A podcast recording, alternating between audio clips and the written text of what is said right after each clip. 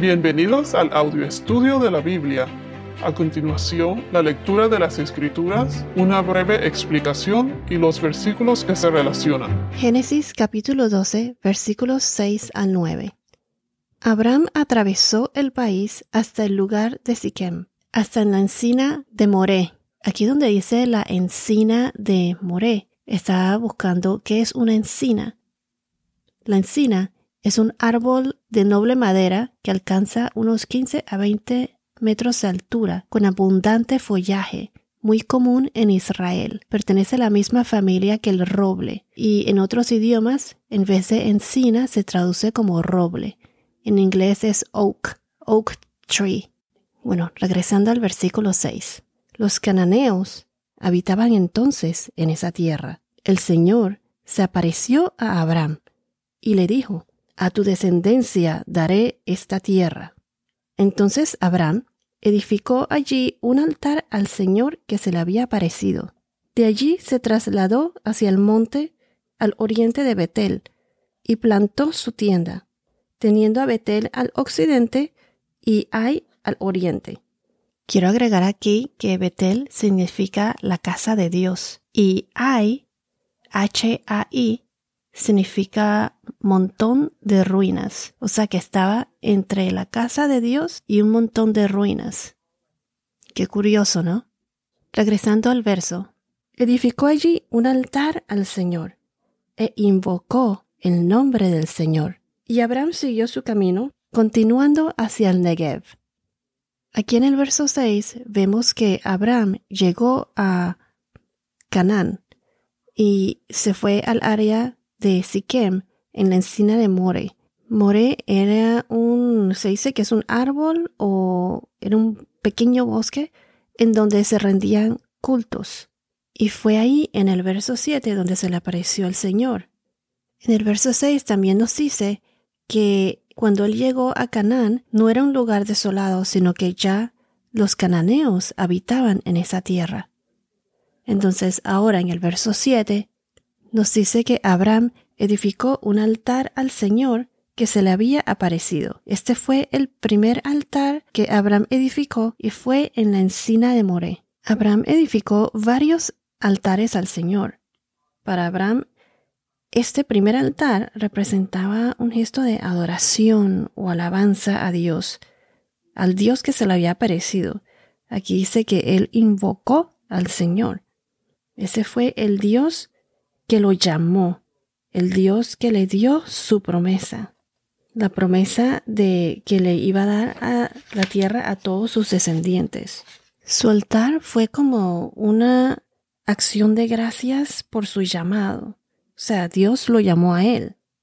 Esta fue una relación que ahora comenzaba oficialmente. Y esta fue la promesa de Dios a Abraham en el versículo 1 al 3. Este fue un altar en respuesta a su llamado, un altar para recordar su promesa. Los altares en el Antiguo Testamento se utilizaban como un lugar de sacrificio, en especial de animales, también para ofrendas de granos, frutas, vino e incienso. También eran lugares en donde Dios se le había aparecido a alguien. Un altar es un acto de alguien que hace un sacrificio, una ofrenda sacrificada y quemada a un Dios. Es una señal de sumisión, una señal de sumisión a, a esa autoridad divina. Hoy en día también se le puede llamar a esto idolatría. En la antigüedad, en la época del Antiguo Testamento, esto era un acto de fe de los israelitas en Dios, especialmente la fe en su promesa del Mesías que estaba por venir. ¿Y quién era este Mesías? Jesucristo. Entonces, en Jesús, este altar de sacrificio tiene su cumplimiento porque Él fue la ofrenda única por el pecado para todos los que creen en Él. Voy a repetir esto. Entonces, en Jesús, este altar de sacrificio tiene su cumplimiento, porque Él fue la ofrenda única por el pecado para todos los que creen en Él. Jesús fue la ofrenda única por el pecado para todos los que creemos en Él. Si vamos a Hebreos capítulo 10 versículo 4, Hebreos 10 4 nos dice, porque es imposible que la sangre de todos y de machos cabrios quite los pecados. Y si vamos a Juan 3:16, Juan capítulo 3 versículo 16 nos dice, porque de tal manera amó Dios al mundo que dio a su Hijo unigénito, para que todo aquel que cree en Él no se pierda, sino que tenga vida eterna. Por eso ahora ya no se levanta un altar para ofrecer un sacrificio. Un altar indica una relación estrecha, una relación personal entre quien lo erige y quien recibe el acto. Pero en la era moderna en que vivimos ahora, un altar es un acto de adoración, una oración que se eleva de un creyente. Luego, en el verso 8, Abraham construye un segundo altar en el monte del oriente en Betel. Aquí dice que Abraham invocó el nombre del Señor. Entonces, aquí donde dice invocó el nombre del Señor, esta costumbre viene desde, desde antes. Si vamos a Génesis 4:26, vemos que Enos, el hijo de Set, o sea, el tercer hijo de Adán. De Adán tuvo a Caín, Abel y Set. En estos tiempos dice que en la Biblia que comenzaron los hombres a invocar el nombre del Señor. Esto fue en Génesis 4:26. Abraham no fue el único que construyó altares. Vemos que Noé en Génesis capítulo 8 versículo 20, eh, Génesis 8:20, eh, que ¿Qué es lo primero que hace Noé cuando sale del arca? Aquí dice que Noé edificó un altar al Señor y tomó de todo animal limpio y de toda ave limpia y ofreció holocaustos, o sea, sacrificios en el altar. Aquí en Betel, en ese mismo lugar donde Abraham edificó un segundo altar, veremos más adelante que Dios mandó a Jacob, el hijo de Abraham, que veremos más adelante, él mandó a Jacob a ese mismo lugar, a Betel, y Jacob construyó un altar al Señor. Eso está en Génesis 35, versículos 1, 3 y 4. Eh, se los voy a leer. Génesis 35. Dice, entonces Dios dijo a Jacob, levántate, sube a Betel y habita allí. Haz allí un altar a Dios que se te apareció cuando huías de tu hermano Esaú. Dios se le había aparecido ahí, y más adelante, en el versículo 3, Jacob le dice a los de su casa, este es en Génesis 35, versículo 3, levantémonos y subamos a Betel, y allí haré un altar a Dios, quien me respondió en el día de mi angustia, y que ha estado conmigo en el camino por donde he andado. Más adelante veremos que Abraham edifica otro altar en el encinar de Mamre. Si vamos a Génesis capítulo 13 versículo 18, Génesis 13 y 18 nos dice, Entonces Abraham levantó su tienda y fue y habitó en el encinar de Mamre, que está en Hebrón, y allí edificó un altar al Señor. Esta es la segunda, no, la tercera vez, o, o más bien el tercer altar que edificó Abraham. Levantó su tienda, así como lo hizo la segunda vez en Betel, y luego fue y edificó su altar al Señor. Aquí Abraham levantó su tienda en el encinar de Manre y edificó un altar al Señor. Aquí Dios reitera su promesa de todas las tierras que Dios le daría a Abraham y a su descendencia. Luego en Génesis 22, capítulo 22, versículo 9, Abraham edifica otro altar, un altar de sacrificio, de fe al Señor. Esto lo veremos más adelante, pero fue cuando Dios puso a prueba a Abraham, sacrificando a su hijo, nacido de la promesa, el hijo de Abraham y Sarai, su hijo Isaac. Ese fue el hijo que tanto esperaron, que Dios le había prometido que iban a tener, aún Sarai siendo infértil.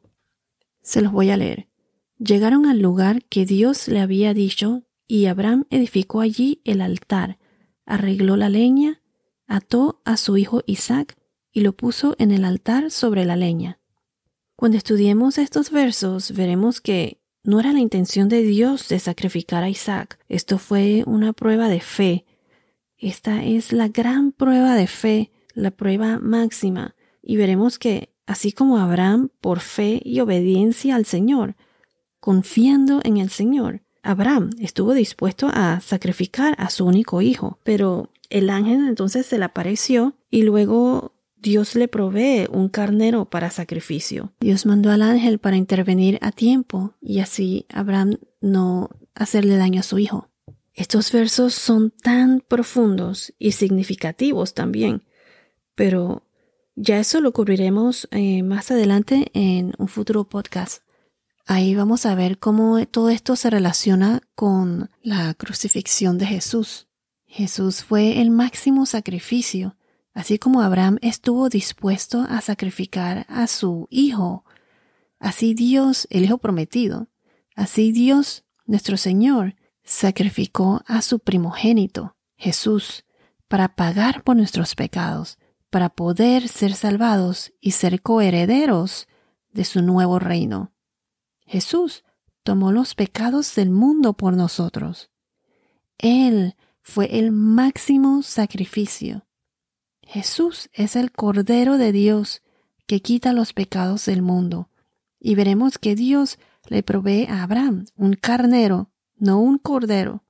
Cuando estudiemos esto, veremos que Abraham le respondió a su hijo cuando él le había preguntado que dónde estaba el cordero. Y, y él le contestó que Dios proveerá para sí el cordero para el holocausto. Le dijo, le dijo así, Dios proveerá para sí el cordero para el holocausto, hijo mío. Eso fue lo que le, respondió en Génesis capítulo 22, versículo 8, por si lo quieren ver. Génesis 22, versículo 8. Entonces Jesús es ese cordero, el cordero de Dios. Por eso a Abraham, él le provee un carnero, que es diferente a un cordero. Pero como dije, esto y mucho más lo estudiaremos muy pronto. Lo que quiero enfatizar es que este es un altar de sacrificio al Señor. Bueno, regresando al tema, en el verso 9, Abraham continuó su camino hacia el Negev. Negev significa seco. El Negev era la región árida de, del sur de Judea. Esta fue la dirección de Dios para Abraham. ¿Por qué Dios enviaría a Abraham a una zona donde no había agua? Pienso que a veces cuando pasamos por épocas difíciles, es en ese tiempo cuando aprendemos o Dios nos enseña a confiar plenamente en Él. Este es el altar de como en busca de dirección, en donde Dios nos guía, o pedirle a Dios que nos guíe. Opino que en cada situación que se nos presente, pienso que tenemos dos opciones. ¿Reaccionamos siguiendo el camino de Dios o nos alejamos más de Él? Es importante recordar que se debe confiar plenamente en Dios. En estos versos del 6 al 9 podemos ver que Abraham comienza a tener una relación con Dios. El Señor se le apareció y vemos no solo las bendiciones, pero las promesas del Señor a Abraham. Y vemos cómo Abraham respondiendo a sus promesas edifica altares al Señor. El primer altar en la encina de Moré, este altar en donde el Señor se le apareció. Se enfatiza la presencia del Señor. O sea, Él responde a su llamado y las promesas del Señor cuando dice a tu descendencia daré esta tierra. Entonces, el segundo altar que fue en Betel donde invocó el nombre del Señor. eh, buscando su guía y dirección. Y vemos más adelante el tercer altar en Manre, en donde el Señor le da su promesa nuevamente y le enseña las tierras que le dará. Y dice que si alguien puede contar el polvo de la tierra, también su descendencia podrá contarse. Y el cuarto altar que mencioné es el de el altar de sacrificio en la tierra de Moré, en inglés Moriah. Los altares de Abraham y los nuestros no son solos para responder a su llamado, sus bendiciones, recibir su guía, sus promesas, lugar de adoración, sino más bien como un lugar donde pondríamos todas nuestras vidas para ser quemada como sacrificio, como una ofrenda de olor o de aroma agradable al Señor. Como dice en Levítico 1, versículo 17. Levítico 1.17. Dice, es un holocausto, una ofrenda encendida de aroma agradable para el Señor. Hoy en día hay muchos altares, pero muchos de ellos se usan para idolatría.